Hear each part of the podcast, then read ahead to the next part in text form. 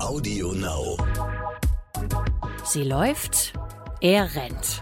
Der Laufpodcast des Stern mit Alexandra Kraft. Ja, wenn man realistisch eine Laufanalyse machen möchte, die wirklich aussagekräftig ist, dann muss man sich nackig machen. Und mit Mike Kleiss. Was für einen Schuh benutzt du?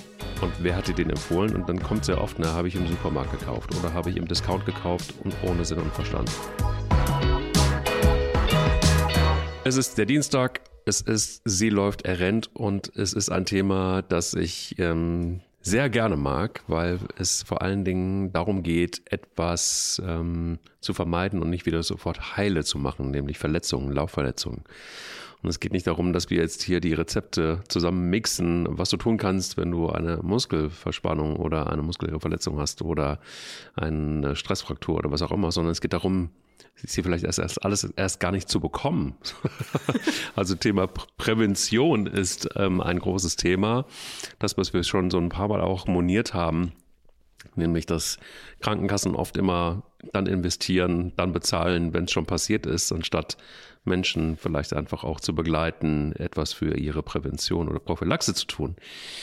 Ähm, was ich tatsächlich sinnvoll finden würde. Komm, dann machen wir es einfach, haben wir gesagt, und ähm, erzählen so ein bisschen das, was wir wissen, was die Wissenschaft weiß, wie man denn Verletzungen eher vielleicht verhindern kann. Guten Morgen, Alex. Guten Morgen. Ja, Prophylaxe liegt aber auch an uns, nicht nur an den Krankenkassen. Wir können auch ganz viel tun, um Prophylaxe zu betreiben. Und ähm, das sollten wir heute mal thematisieren, richtig. Was ist deine Lieblingsverletzung, wenn es um Verletzungen beim Laufen geht? meine persönliche oder die, die, die du am spannendsten aus, der, aus Sicht der Wissenschaft findest? Naja, die, die finde ich nicht unbedingt so spannend, weil sie einfach zu erklären ist, aber die finde ich immer wieder faszinierend, wie viele Menschen, wie viele Läuferinnen und wie viele Läufer Fersensporne haben. Das ist ja jeder, der, jeder zweite gefühlt, den ich kenne, der läuft, sagt oder die läuft, oh, ich habe da so einen Fersensporn. Ja, irgendwie scheint das ein Ding zu sein. Hm, okay. Hm, jetzt habe ich dich ähm, ähm, verblüfft mit dieser Aussage. Ja, du hast mich sehr verblüfft mit dieser Aussage, weil Fersensporn ist etwas, was mich bisher wirklich noch nie tangiert hat. Also ich hörte immer davon und ähm, habe aber tatsächlich, also ich habe natürlich auch ein Bild davon, aber ähm, vielleicht kannst du uns mal ganz kurz reinholen, wie macht sich dieser Fersensporn überhaupt bemerkbar? Was ist das und ähm, wie, wie kommt er zustande? Also ein Fersensporn, so habe ich mir sagen lassen, ich hatte noch keinen. Ähm, ist ein ziehender Schmerz, der wohl durch äh, alles geht, was man so kennt, so wirklich durch Mark und Bein im wahrsten Sinne des Wortes, an der Fußsohle. Und ähm, es gibt auch Menschen, die da gerne mal draufdrücken, so hinten kurz am Fersenbeinansatz und dann ähm, das Gesicht noch mehr verziehen, als sie es so schon verziehen. Das muss also ziemlich ein grundsätzlicher Schmerz sein, der auch dann unter Belastung gerne ähm, offensichtlich äh, schlimmer wird und ähm, der entsteht. Du hast ja da unten eine riesige Sehne oder Faszie auch laufen. Die geht von, ähm, geht von hinten Wadenbein runter über die Ferse, ach, ähm, unter das Fersenbein bis vorne zu den Zehen. Und die steht natürlich unter Spannung. Da ist ja nun auch dein Körper lastet ja darauf, das Gewicht lastet darauf. Und ähm, wenn du jetzt laufen gehst und die äh, kann das zu kleinen Verletzungen an dieser großen Sehne führen. Und in der Folge entsteht dann an dem Fersenbeinansatz eine Verknöcherung, der, die dann wiederum in, den, ähm, in, in diese Sehne reinsticht. Und deswegen der stechende Schmerz, zum Beispiel beim Abrollen, weil natürlich ähm, dann irgendwie das knöcherne Ding davor steht und jedes Mal in die Sehne rammt. Die Fußsohle ist dann natürlich druckempfindlich und ähm, das muss wohl sehr unangenehm sein. Zumindest kenne ich das von denen, die das erzählt haben. Ich hatte das Problem zum Glück noch nie. Und ähm, angeblich kann man der Sache auch vorbeugen. Wie kann man das? Das kann man mittlerweile. Wir haben ja schon mal eine Folge über Faszien gemacht. Und ich finde es mhm. interessant, ich habe kürzlich mit dem einen oder anderen Orthopäden, Orthopäden und Sportmediziner geredet, die sagen, seitdem es diese Faszienrollen gibt, sind immer weniger äh, mit muskulären Problemen und auch mit solchen Sehnenproblemen bei ihnen in der Praxis, weil man damit ganz viel äh, vorbeugen kann. Beim Fuß, diesem Plantarfasziitis, wie das dann im Fachbegriff heißt, ähm, kann man das zum Beispiel machen, indem man so ein Igelballartiges nimmt. Das ist ja auch so ein ähm, Gerät aus diesem Faszienbereich. Igelball nimmt, ihn unter den Barfuß unter den Schreibtisch legt und darauf rumrollt. Das kann man auch im Stehen machen, je nachdem, wie viel Druck man. Und damit dehnt man diese, diese lange Sehne und dann kommt es gar nicht zu diesen Spannungen und zu diesen kleinen Verletzungen. Das kannst du den ganzen Tag lang machen, wenn du Lust hast. Das kannst du aber auch einfach mal eine Stunde hier, mal eine Stunde da machen. Und das ist sehr, sehr hilfreich in diesem Fall. Wenn man es hat, ist es ein bisschen schwieriger, ähm, wieder loszuwerden. Da ähm, muss man äh, mit einem Arzt lange drüber reden, was dann sinnvoll ist. Es gibt ähm, Stoßwellentherapien, die sind ähm, nicht ganz klar wissenschaftlich belegt. Es gibt Menschen, die darauf schwören. Es gibt ähm, sicher hilft auch umfangreiches Dehnen, weil es natürlich auch eine verkürzte Muskulatur ist, so ähm, was von hinten der Wade runterläuft, dass man das alles gut dehnt. Auch die, die Zehen ähm, müssen, die Streckfähigkeit der Fußsohle eben einfach, das muss auch ähm, lang gedehnt werden. Ähm, auch die Muskulatur muss gestärkt werden. Immer eine gute Idee in diesem Bereich auch. Auch die Fußsohle hat eine Muskulatur, die gestärkt werden muss. Haben wir auch über die Folge mit den Einlagen ähm, vor einiger Zeit mal geredet. Das ist ein wichtiger Weg, um diesen Fersensporn vorzubeugen. Aber dieses Rollen ähm, über die Fußsohle ist äh, zum Beispiel eine sehr, sehr gute Prophylaxe dafür. Also beim Fersensporn ist es so, dass es das, was ich auch immer wieder gehört habe, ähm, nämlich einfach schlicht die Tatsache, oftmals taucht er auf, wenn du entweder die falschen Schuhe hast, das kann passieren, ähm, oder aber auch eine Art von Überbelastung. Ah, absolut, ähm, klar. Und, und, und, und das ist zum Beispiel, was ich kenne, ganz viele Läufer, die, die wirklich sehr, sehr viel laufen, ähm, auch nahezu täglich laufen, die erwischt dann fast alle mit diesen Fersensporen, weil sie einfach auch dem Fuß, dem Gewölbe, dem Fußgewölbe nicht die Möglichkeit haben, sich auch nochmal die, die, Möglichkeit geben, sich auch zu erholen. Und ähm, Fersensporn ist so ein Klassiker, da kannst du mit jedem Orthopäden sprechen, der sagt, okay, du brauchst vielleicht einfach auch ähm, wo, also beziehungsweise wenn wir Fersensporne behandeln, dann ist es oftmals die Frage, was für einen Schuh benutzt du und wer hat dir den empfohlen? Und dann kommt sehr oft, na, habe ich im Supermarkt gekauft oder habe ich im Discount gekauft und ohne Sinn und Verstand. Welche, welchen Einfluss haben Schuhe, der richtige Schuh auf den Fersensporn?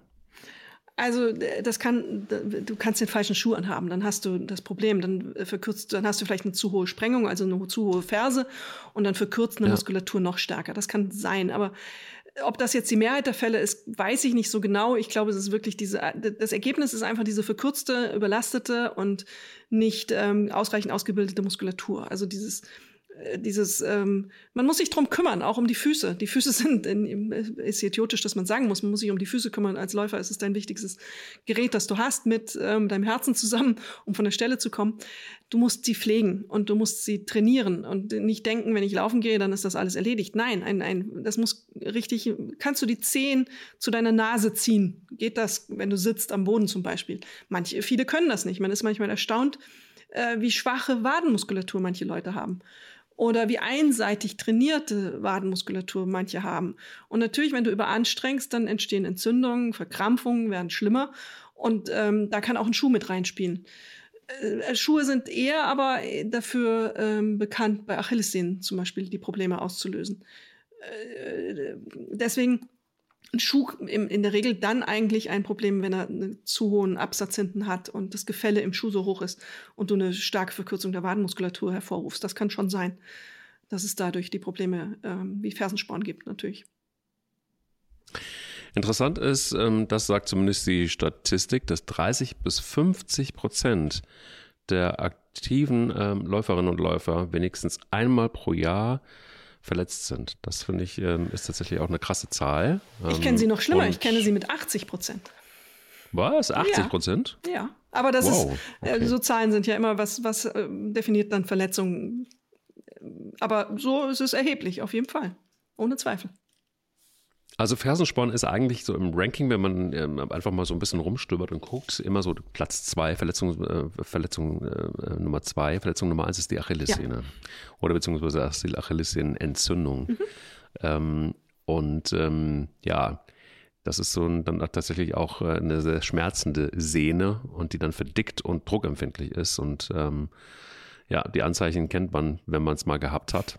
Schmerzen ohne Ende. Und ähm, gerade an dieser Stelle, das ist schon auch eine, eine bittere Geschichte. Ich kenne es tatsächlich wirklich auch hier sehr oft, ähm, ist das wirklich eine, eine, eine Überbelastung. Ja. Ähm, Und äh, ja, reicht es dann da, wenn die mal angeschwollen ist, diese Achillessehne, wenn die gereizt ist und eine Entzündungsreaktion hervorruft, dann eine Pause zu machen? Oder braucht es da mehr? Naja, du musst zwingend eine Pause machen, sonst verlierst du deine Achillessehne. Also die kann reißen. Das geht ganz schnell, die dünnt aus, die verhärtet und dann zack, dann ist die Sache ähm, durch. Das ähm, ist sehr unangenehm und geht überraschend schnell, wenn man Pech hat. Also diese chronische Entzündung da drin. Und du hast zu Recht gleich zu Anfang gesagt, es ist eine ganz, ganz klassische Überlastungserscheinung. Das ist also wirklich dieses zu viel gerannt, zu wenig regeneriert. Und das Vernünftigere wäre eigentlich eben da einzugreifen, wenn wir über Prophylaxe reden. Und ähm, also dosiert laufen, ich hatte es einmal kurioserweise, weil wir über Schuhe gesprochen hatten, ich hatte es einmal nicht von Laufschuhen, sondern von anderen Schuhen, die hinten in die Achillessehne mhm. reingedrückt haben. Und beim jeden Tritt dann die Achillessehne gereizt haben, die war dann irgendwann entzündet.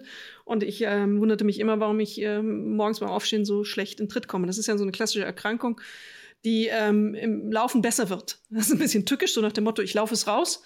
Dann wird sie in dem Moment einfach besser. Du hast den Anfangsschmerz. Ich habe mal einen äh, Läufer kennengelernt, der wollte den Hamburg-Marathon laufen.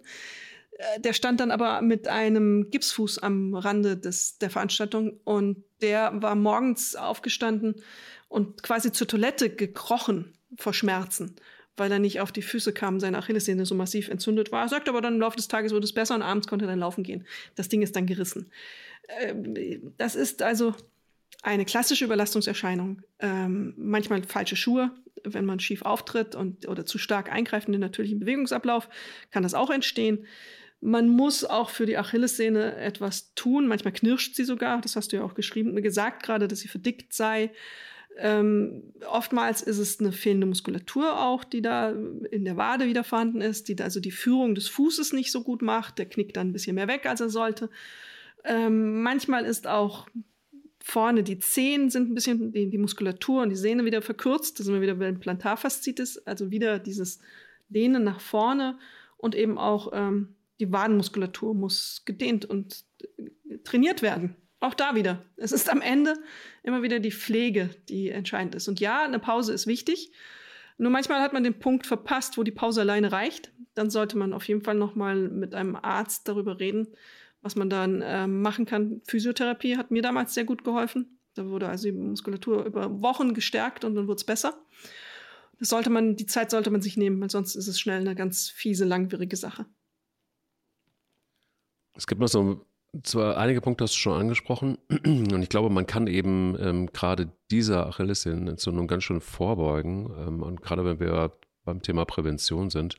Ganz oftmals ist es zum Beispiel auch eine schlechte Technik. Also ja. das heißt, Überbelastung der Achillessehne geht dann bei schlechter Technik mit fehlenden, auch muskulären Stabilisationen ähm, ja. der Ferse einher. Und diese ähm, hat dann zum Beispiel auch Abrollfehler. Ne? Also ähm, Hallux redigus zum Beispiel, das ist mhm. äh, der medizinische Fachbegriff ähm, für das steife Großzehen-Grundgelenk. Ganz schön sperriger Begriff. Aber führt dann zu einer erhöhten Zugbeanspruchung der Achillessehne und ähm, die dann logischerweise einfach mit einer sehr oft mit Entzündung reagiert. Und ich glaube einfach so diese, auch die ähm, Koordinationsfähigkeit übrigens der Beine geht ja auch ein bisschen einher mit schlechter Technik. Ja. Das ist was, was dann eben ähm, äh, tatsächlich wirklich Probleme machen kann. Das heißt, an der Technik zu arbeiten, ist ähm, eine ganz, ganz, ganz, ganz wichtige Geschichte. Manchmal auch dann, wenn man so ein bisschen eine Fehlstellung des Fußes hat, ähm, dann ist es total wichtig, sich dann wirklich einfach mal, das tut sowieso auch ab und zu mal ganz gut, sich äh, eine Trainerin oder einen Trainer an die Seite zu holen, das mal angucken zu lassen und mal zu sehen, was habe ich eigentlich für eine Technik, wie groß ist meine Schrittlänge und, und, und. Um da einfach auch, und da kann man super, gibt es super Programme, also Laufprogramme, die man mit einem Trainer machen kann, um äh, die Technik deutlich zu verbessern zum Beispiel. Ähm, dann ist nämlich eins auch gegeben, nämlich zum Beispiel so Sachen wie verkürzte Wadenmuskulatur, ganz oft bei einer schlechten Technik. Ähm, Fußmuskulatur, das ist gerade eben ja. angesprochen. Ähm, das gleicht sich dann automatisch auch aus und du bist, wenn du dann einfach auch so ein bisschen in die Regeneration reingehst und auch die Pausen einhältst, dann schon auch auf der sicheren Seite. Aber das vergessen viele, dass man denkt, ja, Laufen ist halt Laufen. Ich brauche ein paar Schuhe und ich brauche eine Hose und ich brauche ein Shirt und dann kann es auch losgehen. Ja, grundsätzlich stimmt das auch. Das macht das Laufen ja auch so und auch das Rennen so angenehm. Aber es gehört eben dann doch auch, also es ist witzig irgendwie. Bei vielen Sportarten weiß man, ja, Tennis spielen kann ich halt einfach nicht, nicht mal eben so. Fußball spielen auch nicht. Dafür muss man komischerweise echt trainieren, um auch besser zu werden. Übrigens auch, um sich nicht andauernd zu verletzen. Also was Fußballspieler, äh, da empfehle ich wirklich diese, die, die Bayern-Doku auf Amazon Prime. Ähm, einfach mal, da kriegst du wirklich super Einblicke, wie die trainieren, wie vielseitig Fußballspieler trainieren. Und äh, auch mit eigenem Körpergewicht zum Beispiel, mit Bändern, mit, mit aberwitzigen Geschichten. Die gehen dann auch in die Eiskammer nochmal rein. Ob man das jetzt braucht, unbedingt weiß ich nicht. Aber es ist, ähm, ich finde es super spannend, diese Doku, deshalb, weil man einfach so sieht, was kann ich eigentlich von, ähm, was, was bedeutet das eigentlich, wenn man immer wieder sagt, individuelles Training oder aber auch alternative Trainingsmethoden oder aber auch gleicht das dann einfach mal aus, brauchen Läufer wirklich dann nochmal Beinmuskeltraining? Ja, braucht ja. er.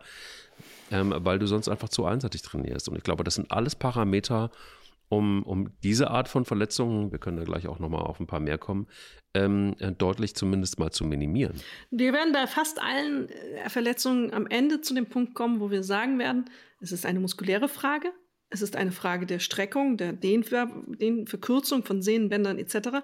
Das ist, ähm, würde ich jetzt mal so sagen, außer jenseits akuter Verletzungen von Umknicken, ähm, Bänderriss oder was auch immer dann daraus resultiert, die Hauptursache. Du musst dich um deine Hardware kümmern. Du musst dich um deinen Körper kümmern. Das ist dein Gerät.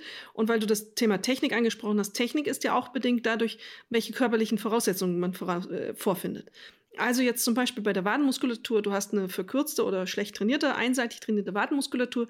Das verändert zum Beispiel, wie du deine Füße aufsetzt. Also ob du in die Füße ähm, nach innen aufsetzt oder sie über deine Mittellinie, man hat ja so eine imaginäre Linie in der Mitte, ähm, aufsetzt, über Kreuz quasi, wie deine Hüften dazu stehen, ähm, wie dein Becken sich bewegt. Das ist ja alles eine Frage ähm, von, von ähm, muskulären Geschichten. Und alles dieses bedingt eben diese Verletzungen und kann durch Zug an der falschen Stelle eben diese Verletzungen hervorrufen. Und das tut es ja auch an einer Vielzahl. Deswegen ja auch diese erhöhte Zahl 60 oder 80, wo sie auch immer liegen mag am Ende von Verletzungen von Läuferinnen und Läufern pro Jahr einmal.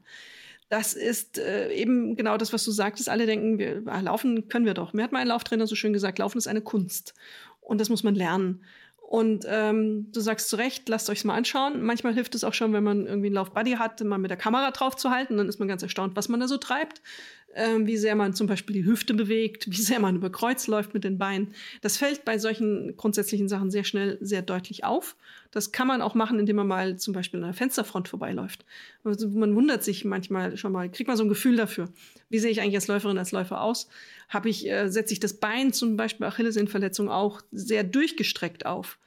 Äh, das schlägt dann von der Ferse eben in, in die Achillessehne und den Rest des Körpers. Das sind so Kleinigkeiten eben das nächste Mal nicht so ein durchgestrecktes Bein aufzusetzen, die einem helfen, äh, solche Verletzungen zu verhindern. Und Muskeltraining, Muskeltraining, Muskeltraining. Es ist einfach zu denken, ich dehne das dreimal und dann ist die Sache gelaufen. Nein, diese, diese Verkürzungen kommen auch oft erst zustande, weil auf einer anderen Seite ein Muskel zu stark ist und auf der einen Seite, auf der anderen zu schwach ausgeprägt. Da muss man was tun. Und das ist ein ewiges Tun und nicht nur einmal vier Wochen tun. Also äh, Lauf-ABC, Muskel, ergänzendes Muskeltraining, das muss man machen, die Zeit muss man sich nehmen. Mhm. Absolut. Lass uns doch mal, man nennt es äh, ja, ja, so weitläufig nennt man das ähm, Läuferknie. Ah. Das ist ähm, in, der, in der Fachsprache, ja, das mag ich sehr, das Patella-Spitzensyndrom. Ja, da gibt es Und, ja verschiedene ähm, Varianten.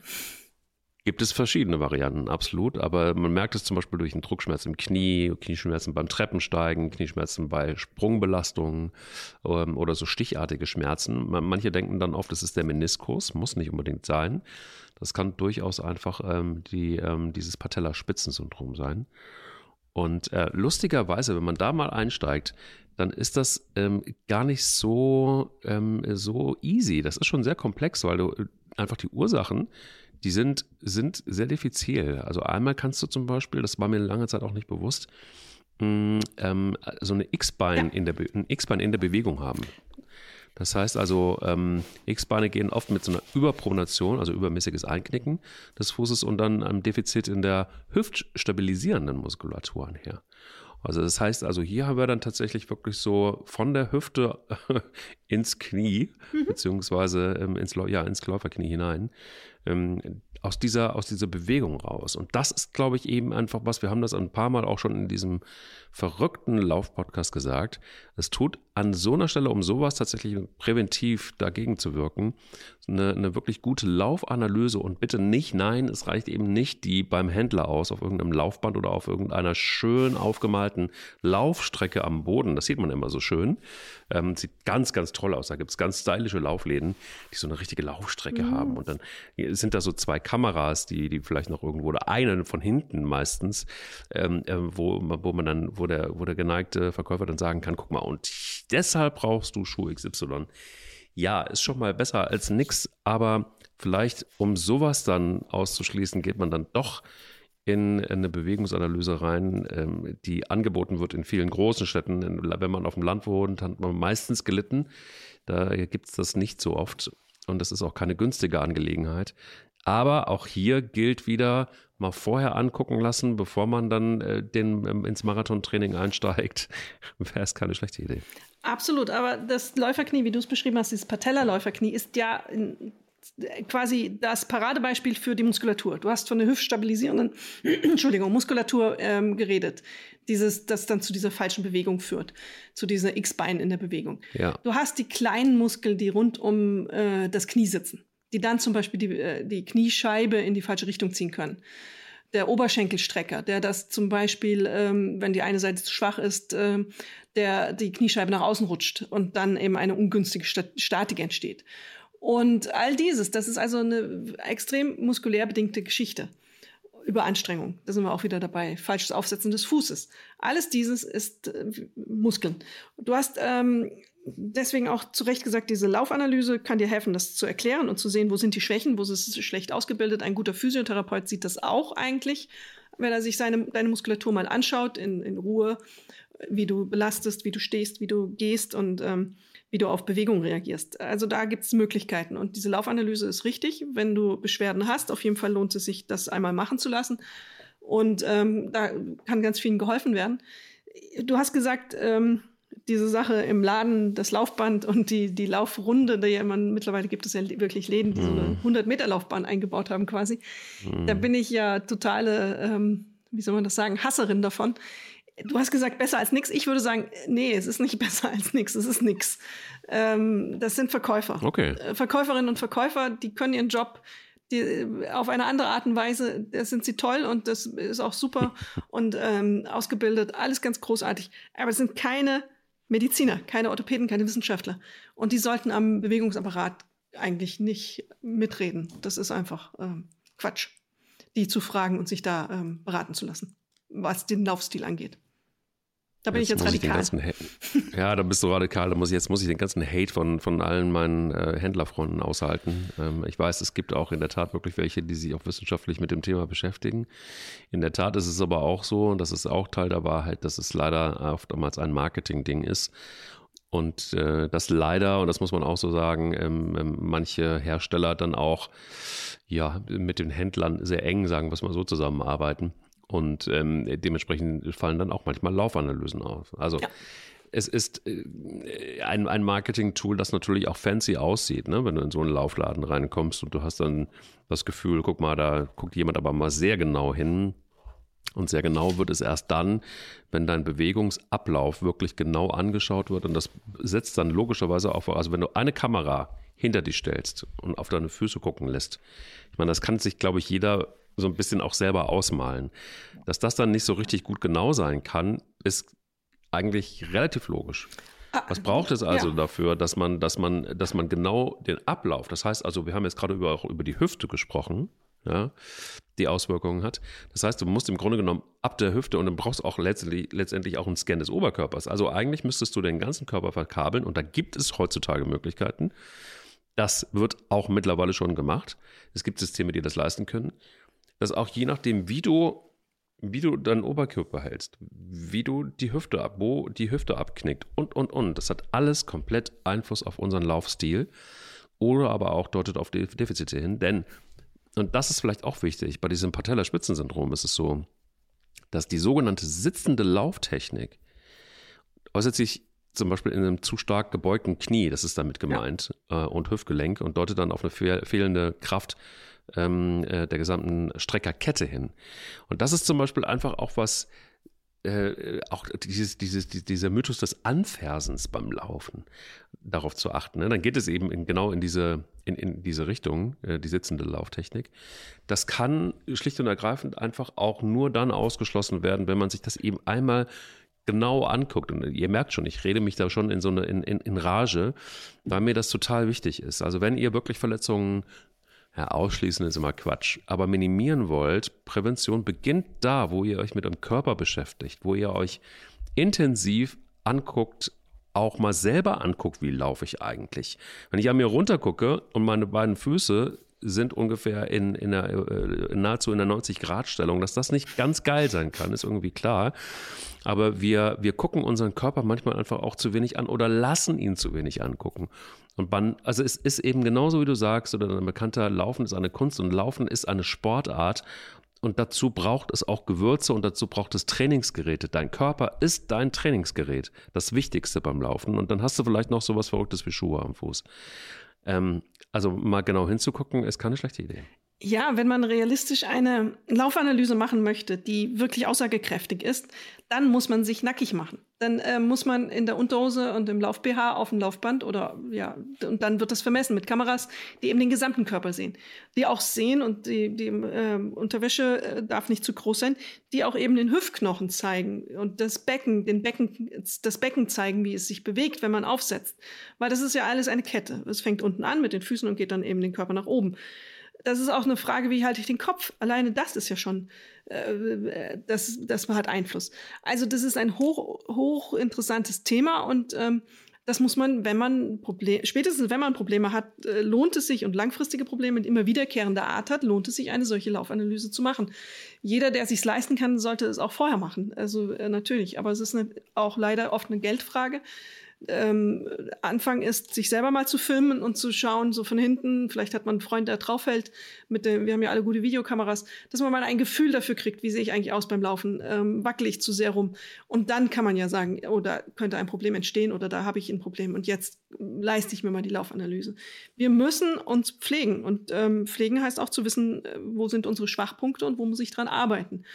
Und ähm, pflegen heißt auch, den Körper in sich zu pflegen und die besten Gegebenheiten zu schaffen. Für Laufen heißt es auch, dass ich mich vernünftig ernähre. Also gesunde Ernährung wirkt ja auch auf meine Muskulatur. Dass ich ausreichend trinke, zum Beispiel, ist auch wichtig für die Faszien durch die Durchblutung, die, die Lymphflüssigkeit und alles, was da so im Körper unterwegs ist. Das ist auch äh, Teil dieses Programms, um äh, Prophylaxe zu betreiben gegen ähm, Laufverletzungen. Äh, und bei Schmerzen, dass ich eben sage, halt, ich muss, wenn das mal kurz wehtut, okay, kein Thema. Aber wenn es nach äh, ein, zwei Mal laufen dann immer noch wehtut, Achtung, da ist was. Also diese Selbstverantwortung zu haben. Achtung, jetzt muss ich einmal äh, mich kontrollieren. Ist das ein ernstes Problem? Sollte ich es mal anschauen lassen? Wenn es länger anhält, würde ich immer sagen, ja.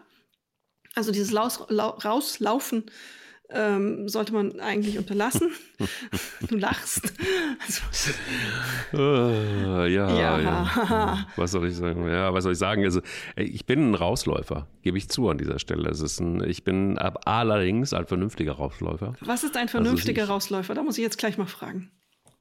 Ja, ja, oder äh, wenn ihr das jetzt sehen könntet, wenn man, also Alex kriegt sofort diese, diese, diese, diese Falten. Ich habe keine Falten, an der Stirn. Hallo? Das, das, das, ich krieg diesen diese, ernsten diese, Blick. Diese, ja, den ernsten Blick, genau.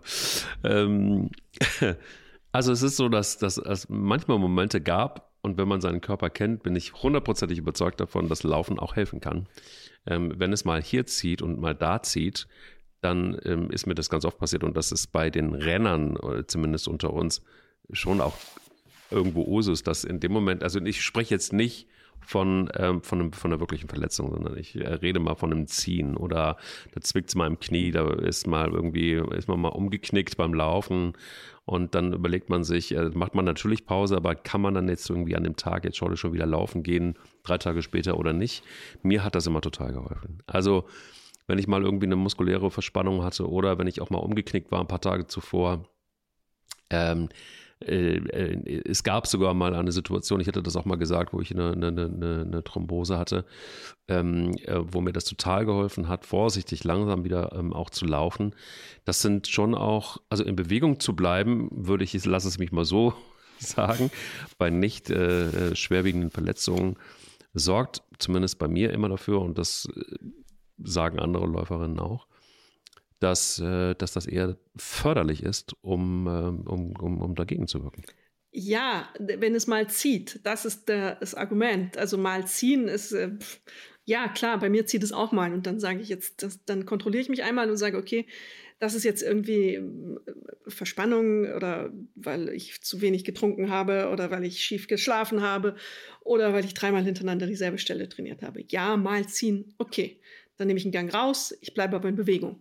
Bewegung ist, früher hat man ja dazu geraten, immer die Leute stillzulegen, also sobald irgendwas war, große Pause, lange Pause, ja. nie wieder was tun. Also das galt für muskuläre Probleme, das galt für Umknicken, das galt fürs Herz. Wenn man früher einen Bänderriss hatte, dann wurdest du eingegipst und der Fuß wurde stillgehalten, stillgelegt für sechs bis acht Wochen du hattest keinerlei Muskulatur mehr, wenn du das, den Gips abgenommen bekommen hast. Ah, heute würde man da so eine Schiene dran machen. Nach 14 Tagen würde man sagen, geh ein bisschen dich bewegen und dann langsam wieder laufen. Und dann wird es mit der Zeit wieder besser. Also du verlierst, hast keinen großen Muskelverlust. Aktivität hilft auch bei der Heilung, ohne Zweifel. Es transportiert Schwellungen ab, es hilft, ähm, solche Sachen vielleicht auch mal zu verkürzen. Aber Jetzt kommt das Aber. Jetzt kommt wieder dieses Aber. Es gibt, halt den, es gibt halt den Punkt, wo man nicht mehr rauslaufen kann. Und ich glaube, ähm, dein Rauslaufen, so wie du es beschreibst, heißt ja auch, dass du eigentlich einen Gang rausnimmst. Also du hast ja gerade Pause und so angesprochen auch mal. Ich glaube, wir sind gar nicht so weit voneinander entfernt. Wo wir weit voneinander entfernt sind, wenn du sagst, wenn ich dann mal umgeknickt bin, ähm, ja, da werde ich dann schon ein bisschen nervöser. Umgeknickt heißt ja dann, was heißt das? Mal schief aufgetreten? Okay, ja, dann laufe ich auch weiter. Umgeknickt, so dass der Knöchel auf den Boden kam. Ah, vielleicht ist es dann mal der Punkt, ähm, wo man äh, dann doch mal Arzt draufschauen lässt, ob da irgendwie zumindest Knöchern irgendwas passiert ist. Ähm, von den Bändern kann man da ja nicht so viel machen und mittlerweile untersucht man das ja teilweise schon gar nicht mehr, sondern sagt, es heilt dann, aber es braucht dann halt seine Zeit. Also mhm. da wäre ich dann schon ein bisschen vorsichtiger. Bei Thrombose wissen wir ja auch, du hast ja auch pausiert und dann hast du ja dann äh, danach angefangen, als es wieder vernünftig war. Und das ist ja auch richtig, also da in Bewegung zu bleiben. Total richtig. Ja, also beim Umknicken rede ich schon von einem geschwollenen Knöchel und, und, und, und der ist dann auch noch nicht dick, aber nicht, nicht fett geschwollen, aber er ist immer noch geschwollen. Definiere dann, nicht fett geschwollen. Das ist jetzt. Naja, du willst jetzt Zentimeter angeben müssen, das ist mir schon klar, aber das kann ich dir nicht geben, weil das so, ich messe sowas nicht, sondern ich gucke dann einfach so, geht's wieder oder geht's nicht und wenn es ähm, immer noch richtig fettdick ist, dann gehe ich natürlich nicht laufen. Aber wenn es so ein bisschen geschwollen noch ist und es zwickt noch, dann äh, tut mir Laufen tatsächlich gut. Ja, also das, das, Gefühl, das kann ja auch sein, weil du die Schwellung ein bisschen, also die, die, diese die, die Verletzung hinterlässt ja so ein bisschen Lymphflüssigkeit, lässt ein bisschen ähm, Bluterguss und dieses wirst du durchlaufen langsam und ganz gut wieder los, weil die Bewegung eben aktiviert. Das ist ja genau. schon richtig. Und so wie du es genau. beschreibst, genau. ist es jetzt nicht so, dass du, äh, du hast ja schon zu Recht gesagt, wenn es ganz schlimm geschwollen ist, dann mach es nicht. Also das ist okay, was du sagst. Es ist ja, ja äh, hiermit ja. akzeptiert, darfst du. Ich habe gelernt, also ich habe gelernt, dass es nicht, nicht cool ist, zehn Tage nach einer Meniskus-OP wieder, wieder äh, zehn Kilometer zu laufen. Ist nicht, nicht, nicht cool. Also macht nicht so richtig Sinn. Ähm, ich, es gibt viele, die, die, die müssen es wahrscheinlich einfach auch dann ausprobieren und müssen ihre Erfahrung machen. Ich bin da einfach auch, mir hat man, natürlich hat man mir gesagt, nein, du legst deine Hand nicht auf die heiße Herdplatte. Und äh, ich musste es doch tun. Aber bitte nicht nachmachen. Lass uns über, lass uns vielleicht über eine Sache ähm, äh, kurz sprechen, die sehr eklig ist. Eklig. Die vor allen Dingen, ja, also eklig, weil aua. Ähm, Gerade dann, wenn man immer wieder auf Waldwegen trainiert hat, wo es recht soft ist und wo es äh, gut ist für die Knie und für alles und für ähm, das Schienbeinkanten-Syndrom, ja. spreche ich gleich an. Dann läufst du, willst du vielleicht dann doch wieder ins Marathontraining einsteigen und gehst auf die Tatanbahn. Aha, ouch. Oder läufst mehr Asphalt ouch. oder was auch immer. Und du denkst so, das Einzige, was mich wirklich bremsen könnte, ist dann vielleicht das Schienbeinkanten-Syndrom. Ja. Ähm, das ist eine bittere Geschichte. Weil du wirklich äh, Schmerzen nach Belastungsende hast, weil du natürlich auch Schmerzen an der Innenfläche des Schienbeines hast, weil du, ähm, weil die Innenfläche des Schienbeins aber auch sehr druckempfindlich ist und, und, und. Ja, aber da gibt es letztendlich auch ein paar Dinge, die dafür verantwortlich sind, wo man ein bisschen drauf achten kann. Harter Untergrund, also wenn man dann eben wechselt, Entschuldigung, wenn man den Untergrund wechselt oder vermehrt dann plötzlich auf hartem Untergrund läuft, wenn man das aber anders gewohnt war. Ähm, Kräfteungleichgewicht ist ein ganz großes Stichwort, Richtig. also muskuläres, wieder, da sind wir wieder, Ungleichgewicht der Unterschenkelmuskulatur. Ähm, kann dann eben zu Überbelastungsschäden am Ursprung, nämlich der stärkeren Muskulatur kommen. Und ähm, ausgeleierte Laufschuhe, ja. sagen fast alle, die sich so ein bisschen damit äh, beschäftigen, bieten nicht mehr den nötigen Halt, Flexibilität und Schutz.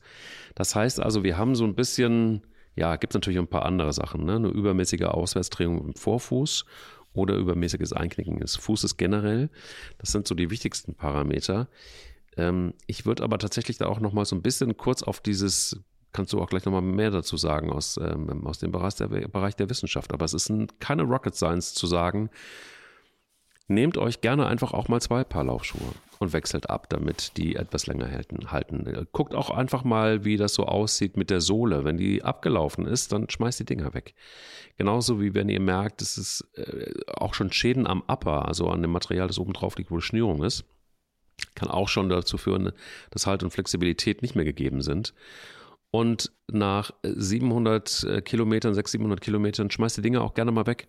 Einfach. Oder wenn sie auch, oder wenn er weniger lauft und sie werden zu alt, sie werden steif, dann weg damit. Dann es ist euer Werkzeug. Es ist Werkzeug, das wie bei normalen Schuhen eben auch dann irgendwann mal nachlässt und dann müssen neue her. Also darauf zu achten ist echt richtig, richtig wichtig und bitte nicht, ach, bitte nicht zwei Jahre lang mit den gleichen Schuhen rumlaufen. Das ist, macht einfach wirklich keinen Sinn damit. Also wenn, wer dann denkt, ja, dann habe ich aber doch Geld gespart. Nee, also das ist dann vielleicht an der falschen äh, Stelle gespart. Das ist sicher an der falschen Stelle gespart. Und ähm, selbst ich, die ja spärliche Schuhausstattung hat, ähm, ich würde die Faustregel gelten lassen, du sollst so viele Schuhe haben, wie du pro Woche laufen gehst.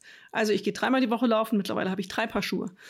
Und äh, im Idealfall kannst du diese Schuhe auch, solltest du diese Schuhe vielleicht auch von unterschiedlichen ähm, Herstellern haben. Also nicht immer dasselbe Paar da stehen haben, weil dann einfach der Reiz für den Fuß unterschiedlich ist. Und du setzt den Fuß jedes Mal anders aus, auf und ähm, dadurch minimierst du die Gefahr, dass du eine einseitige Belastung ähm, äh, da schaffst. Das ist, äh, weil eben dieses Schienbeinkantensyndrom, das vordere vor allem, ähm, auch durch einfach durch den Fuß entstehen kann, wie der Fuß aufsetzt und eben diese ausgeleierten Schuhe.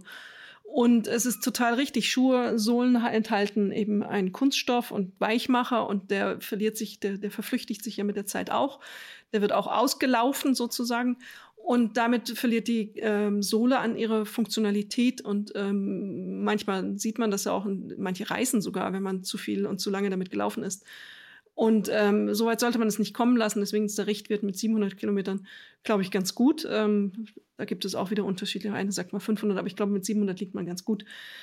Dass man dann ein paar neue Schuhe kaufen sollte und eben einfach ein bisschen für Abwechslung sorgen. Nicht immer das Lieblingslaufmodell. Ich glaube, das ist wichtig. Und die Untergründe auch mal wechseln wenn du auf Waldboden läufst, kann es auch sein, dass du immer wieder einknickst. Das kann auch zu weich sein für den manch einen in dem Moment.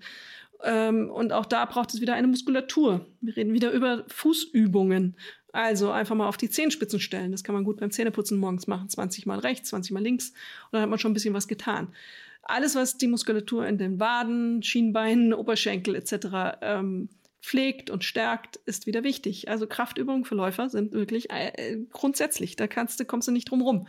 So schön es ist, man sagt, man kann einfach nur laufen gehen. Nein, man muss auch was tun, davor, danach. Und ähm, das ist, äh, um gesund zu bleiben, zumindest um gesund zu laufen und schmerzfrei zu laufen, ist es äh, unerlässlich. Und ähm, gutes Schuhwerk, wie gesagt, ähm, Muskeltraining.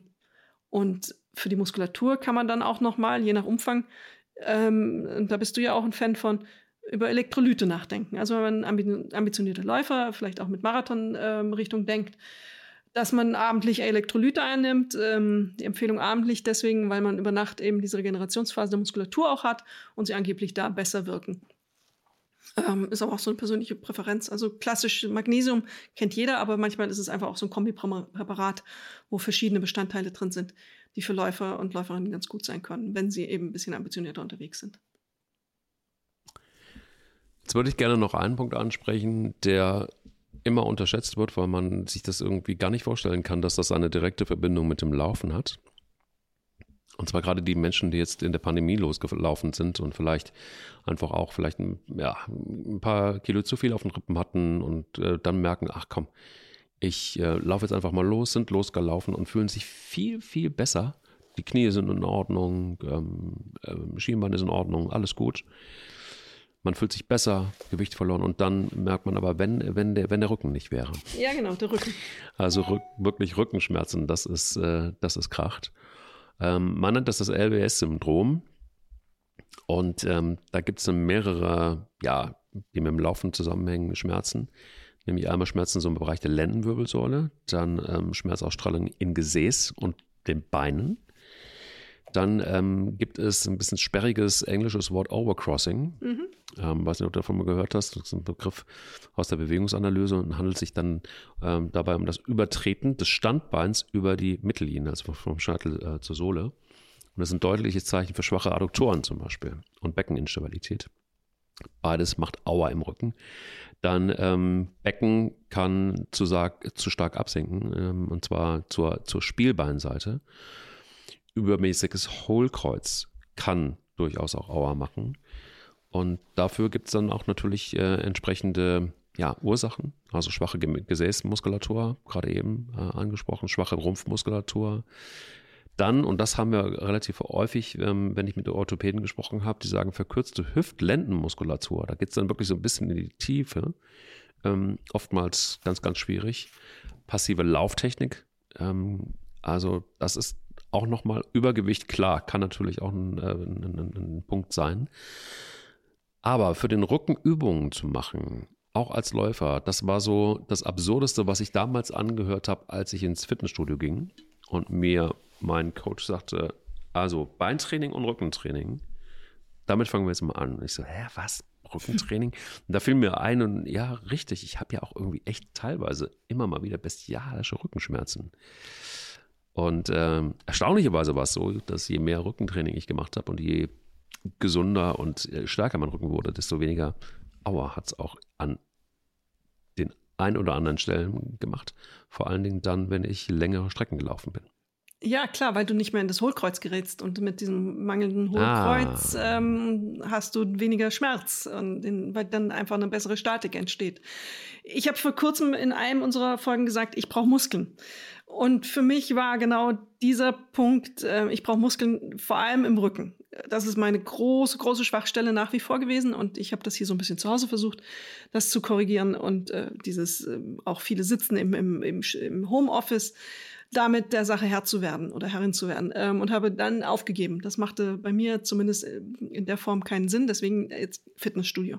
Auch ich musste anerkennen, dass das ein oder andere Gewicht vielleicht mir ganz gut tut, dass ich hochheben muss und ähm, meinem Rücken enorm helfen wird.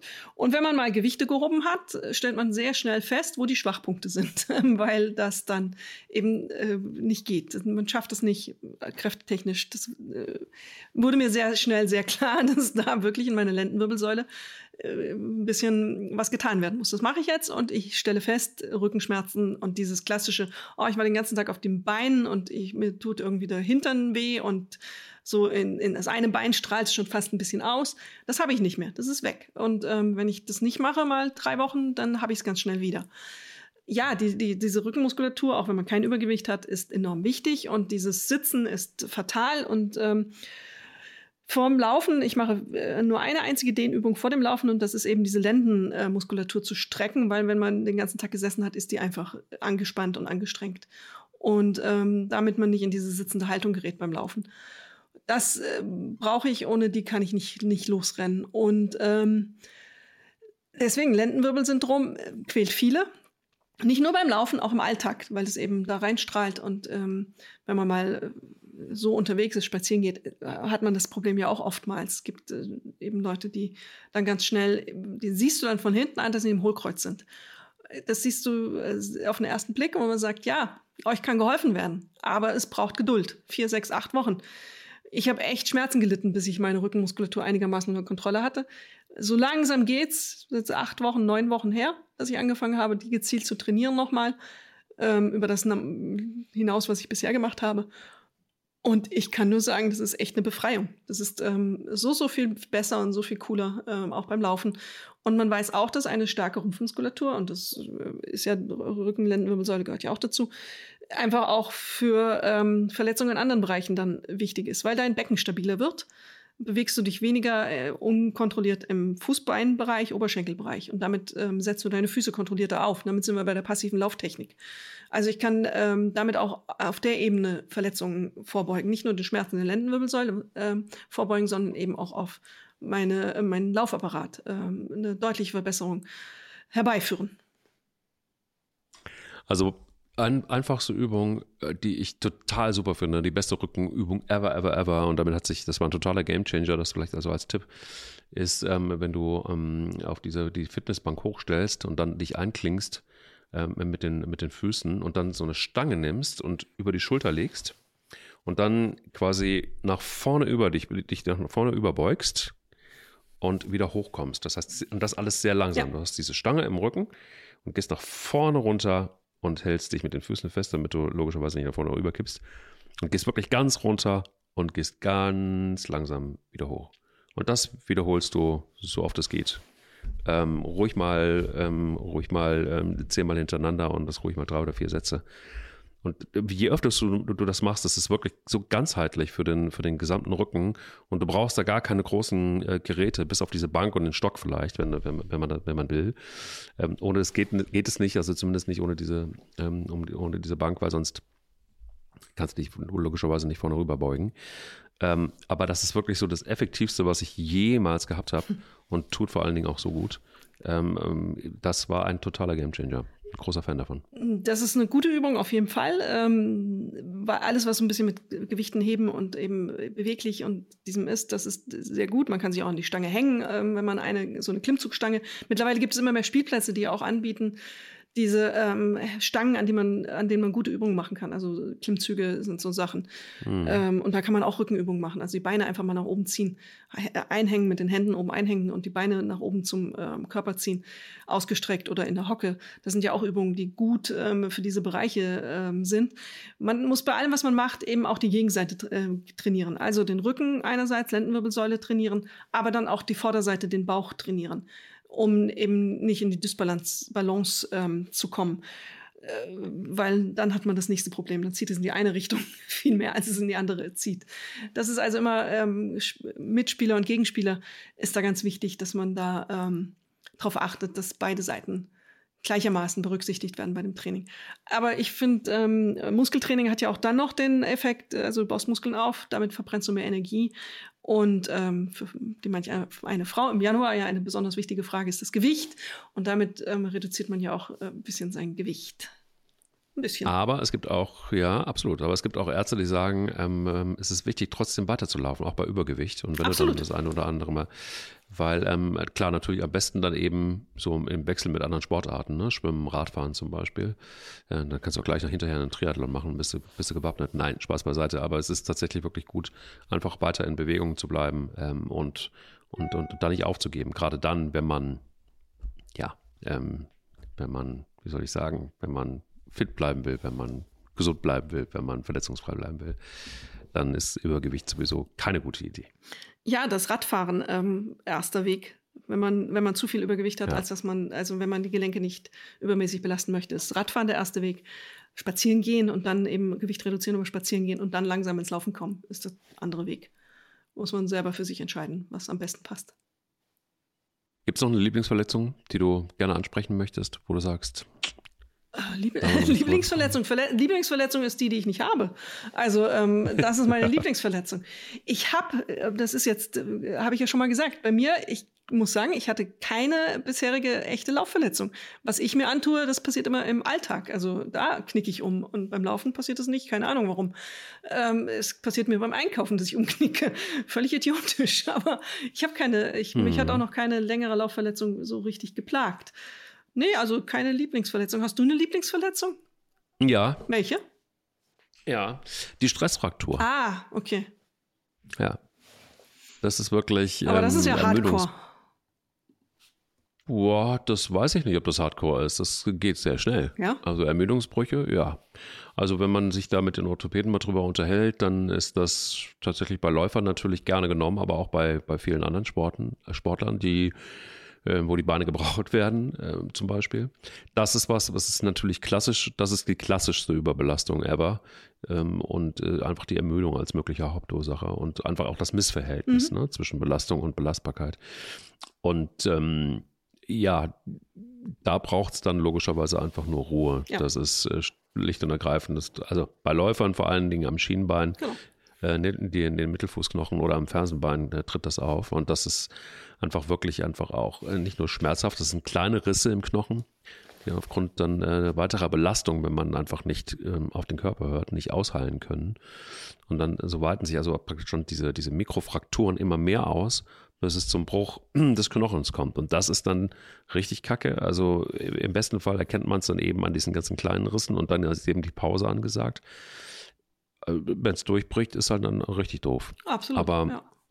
es ist, glaube ich, ähm, einfach auch sowas, wo äh, man nicht vielleicht nicht so gerne drüber spricht und wo Läufer nicht so gerne drüber sprechen, aber äh, sehr schnell kommst du ja beim Laufen in so einen, in einen, in einen Strudel rein und äh, läufst noch mehr und läufst noch schneller und äh, manche fangen sogar an zu rennen und laufen nicht, sondern äh, übertreiben es dann vielleicht mal auch. Und manchmal ist es aber auch so, dass es gar nicht, es gibt Menschen wirklich, die müssen es gar nicht übertreiben, die sind dann relativ schnell dabei, weil sie nicht auf die Regeneration achten. Oder nicht so, wie es für ihren Körper richtig wäre. Und das sind, ist immer schwierig, weil da sind die Körper, wir haben es so oft hier angesprochen, total verschieden. Aber es kann eben bei einigen auch, gerade bei denen, die, ja, die vorher vielleicht noch nicht so wahnsinnig viel Sport gemacht haben, auch sehr schnell gehen, dann eben in so, ein, in, äh, in so eine Stressfraktur reinzulaufen. Und kommt sehr, sehr häufig vor. Also muss noch nicht mal, über, Überbelastung ist ja auch so ein dehnbarer Begriff. Ne? Also Ja. viele, für, für einige ist schon zweimal Laufen in der Woche eine Überbelastung. Und andere wiederum sagen, na, zweimal laufen, da bin ich gerade warm gelaufen. Ja, ist ja immer sehr das ähm, ist eine genetische Frage. Du hast genetische Voraussetzungen ähm, und manche sind da einfach geschützt davor, die haben starke Knochen, haben, warum auch immer, müssen gar nichts dafür tun. Manche andere haben eben das, das schwache Muskulatur oder schwache Sehnenapparat. Äh, da, da spielt die Genetik mit. Manche können äh, hochbelastet laufen ohne Probleme und der nächste muss nur einen Kilometer laufen und hat dann Schmerzen in, in, in der Sehne am, an diversen Stellen.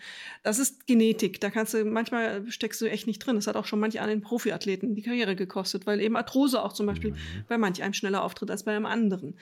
Und ähm, der, der Stress, die Stressfraktur ähm, ist da sicher auch äh, eine, die da, wo die Genetik sicher ein bisschen mit reinspielt, aber ähm, es trifft auch vor allem Frauen. Das finde ich interessant bei Stressfrakturen. Ähm, im, aber warum das so ist, hat noch keiner so genau erklärt. Ähm, aber da braucht es einfach Ruhe, Ruhe, Ruhe. Vier bis sechs Wochen. Und dann kann man langsam wieder anfangen. Ich habe gerade gesehen, ähm, interessant, interessanterweise sagt man, dass bei 60 Prozent derer, die mal eine Stressfraktur hatten, es wieder auftritt. Ist jetzt die Frage, nichts dazugelernt oder war es die Genetik, die da wieder zugeschlagen hat? Gute Frage. Das können wir jetzt nicht beantworten. Gute Frage. Ich bin ein großer Fan von der Theorie Schwachstellen, die du dir vielleicht sogar Mhm. auch, also entweder die, die man einfach hat, genetisch, oder aber auch die du dir selber zufügst. Ähm, ähm, das sieht man bei Fußballspielern übrigens sehr häufig, dass sie dieselbe Verletzung dann nochmal kriegen. Ja. Und ähm, ja, das ist bei, ich glaube, bei, bei Manuel Neuer ist das Der, der Mittelfußbruch war das. gewesen. Den hat er Ja. aber nicht verheilen lassen. Das war dann ein Problem. Das war der klassische Ah. Fall. Klar, so erinnere ich, dass das war nicht ähm, richtig ausgeheilt. Und dann ähm, kam es zu einer erneuten Stressfraktur. Und ähm, der hat ja auch als Torwart dieses Abspringen ist ja nun auch mörderisch für den Mittelfuß. Und dann, als er es mal ausgeheilt hat, war es vorbei äh, mit der Verletzung. Und das finde ich interessant in den modernen ähm, Trainingsmedizin mittlerweile. Früher hat man ja die Fußballer einfach wieder losgeschickt, dann haben sie eine Kortisonspritze gekriegt, dann wurden sie wieder auf den Platz geschickt, so zu Lothar Matthäus Zeiten. Da gab es ja Regeneration und Pause und auch spezifisches Training für diese Bereiche gar nicht. Heute ist es weniger geworden, dass bei Fußballern immer wieder dieselbe Verletzung auftritt, weil sie eben auch einfach ganzheitlicher betrachtet werden und besser behandelt werden darauf. Also ähm, da finde ich, hat schon ein Quantensprung stattgefunden in der modernen Behandlung von, von Leistungssportlern. Total. Das war ein schöner Diskurs mit dir. Einmal kurz durch die Verletzungen und vor allen Dingen, wie kann man sich davor schützen? Prävention, das große Stichwort.